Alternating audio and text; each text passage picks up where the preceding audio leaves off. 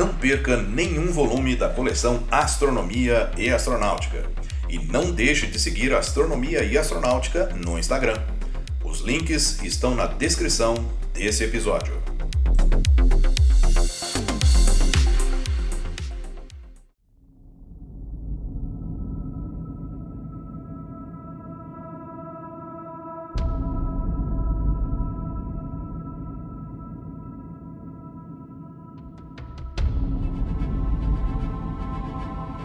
É o maior satélite em relação ao seu planeta no sistema solar, sendo um dos cinco satélites de Plutão e tendo a metade de seu diâmetro.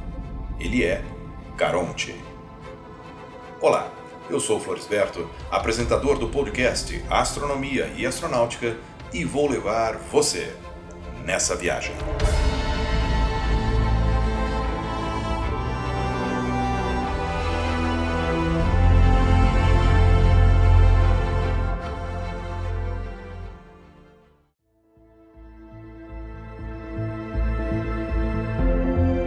Caronte foi descoberto em 22 de junho de 1978 pelo astrônomo norte-americano do Observatório Naval dos Estados Unidos, James Walter Christie, que percebeu algo muito peculiar nas imagens de Plutão obtidas utilizando o telescópio do Observatório de Flagstaff, no estado do Arizona.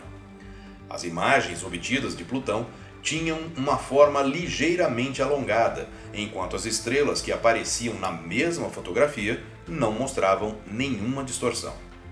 Este efeito poderia ser explicado se houvesse um objeto em órbita de Plutão e que não era suficientemente grande para ser observado ao telescópio. Christie continuou suas pesquisas e descobriu que todas as observações poderiam ser explicadas se o objeto em questão tivesse um período orbital de 6,4 dias e uma separação máxima de um segundo de arco. O tempo de rotação de Plutão é o mesmo. Christie sugeriu que o novo objeto deveria se chamar Sharon, apelido de sua esposa Charlene. Já o Observatório Naval dos Estados Unidos propôs o nome Perséfone.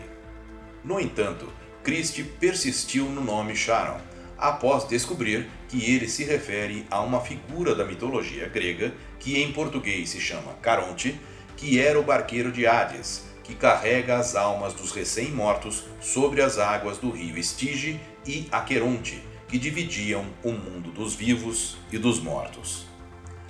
As primeiras imagens de Plutão e Caronte sendo mostradas como discos separados foram feitas pelo telescópio espacial Hubble na década de 1990. A adoção do nome oficial Caronte foi confirmada pela União Astronômica Internacional em 3 de janeiro de 1986. O diâmetro de Caronte é estimado em 1.200 quilômetros e sua superfície parece ser formada por gelo de água. Também parece não ter atmosfera. Sua superfície é altamente fraturada, composta por uma vasta faixa de abismos na região equatorial, que são os mais longos já vistos em qualquer astro do sistema solar, tendo pelo menos cerca de 1.800 quilômetros de comprimento e atingindo 7,5 km de profundidade. As massas de Plutão e Caronte são semelhantes, fazendo com que não haja dominância gravitacional de Plutão sobre Caronte. Caronte puxa Plutão com tal força que o eixo de rotação se encontra fora da superfície de Plutão. É como se ambos fossem satélites naturais de um vazio, caso único no sistema solar. Eu sou Florisberto Produzi e apresentei esse podcast Astronomia e Astronáutica. Até a próxima viagem.